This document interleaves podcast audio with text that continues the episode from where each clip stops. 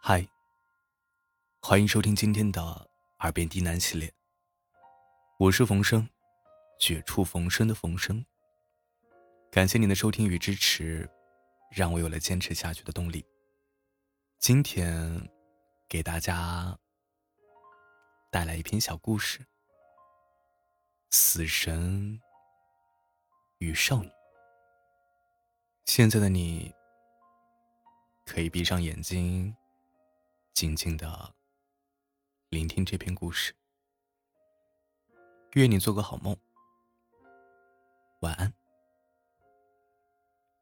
一个少女的灵魂离开了躯壳，前来迎接的死神问她：“在彻底离开这个世界之前，还有什么想再看看的吗？”少女抹去眼角的泪痕。说：“还想再看看，自己用死换来了什么？”死神抬起眼皮，看了他一眼，没有多说什么，只是默默的带着少女穿梭时空，去了不同时间的不同地方。他们首先去的地方是少女的父母家。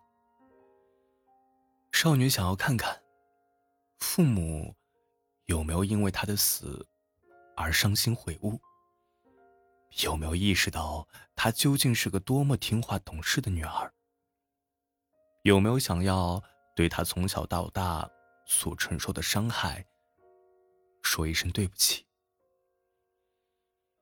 现实的情况是，父母伤心是有的，后悔也是有的。但父母后悔的，并不是曾经对少女的责骂、苛求，而是后悔自己没有再对女儿多加管教，让她有机会成天想东想西，以至于最后走了歪路。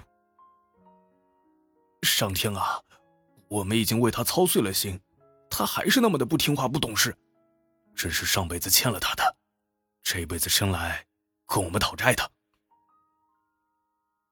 他们随后去的地方，是少女的同学家。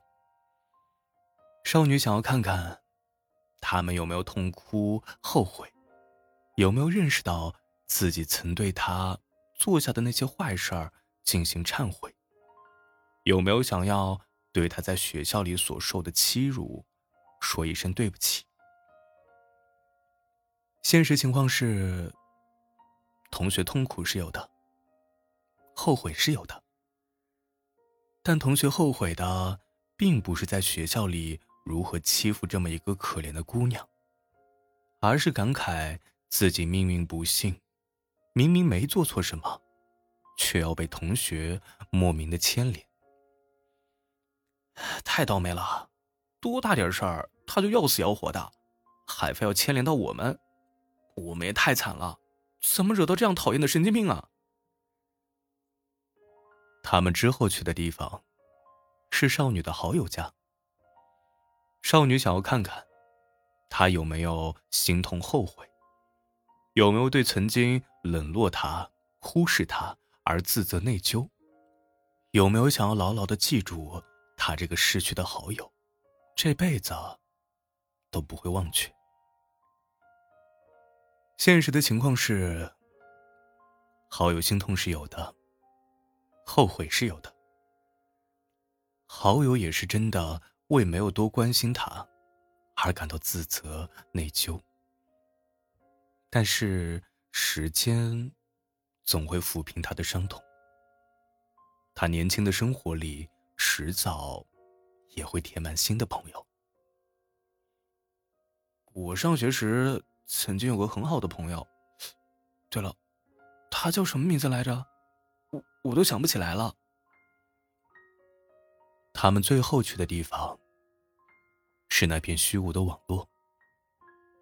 少女想要看看，无数藏在网络之后，对他的死产生关注的人，是否真的会因为他的死而产生真诚的哀悼，又或是因为他的死。对他们的现实生活产生了一丁点的触动。结果，却令他失望了。或许有人会在为他惋惜一时，给他同情和悲悯。然而，网络上大大小小的热门事件实在是太多太多，他们像海浪一样冲刷着记忆的沙滩，把那些轻浮的记忆迅速的抹去。三天之后，就谁也记不起他了。少女崩溃了，因为当初在死去的那一刻，她的内心并不是无欲无求，而是还有很多的不甘愿。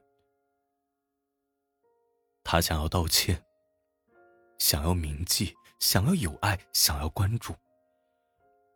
他想要伤害过他的人幡然悔悟，他想要善良的人们为他心痛不已。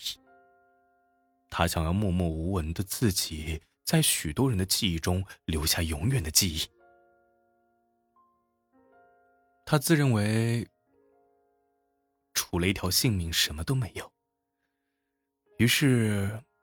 打算用这一条唯一且珍贵的性命来换取所求，可现实却无情的拒绝了他，连多一点的关注都舍不得施舍。少女嚎啕大哭的质问：“为什么？为什么我就算是用死，也什么都换不来啊？”死神微微皱起眉头。不过，开口说话时，语气还是很平静。是谁说，你用死就可以换来那些你以为的东西？你想要的东西，活着时努努力，或许还可以得到，也可能得不到。这个，都是说不准的。不过，就算原来想要的东西得不到，只要活着，人就会进入新的环境，产生新的欲望。总有一天，也会遇到自己想要的东西。但是你的死，的确是什么都换不到。死，就只是死而已。少女浑身一滞。她不可置信的望着死神，随即又绝望的大哭起来。死神只是漠然的望着他。这样的场景，死神已然见过太多太多，根本就不新奇了。在少女无助的哭泣中，死神带着她的灵魂，轻飘飘的离开了这个世界。而少女求而不得的一切，确实是再也得不到了。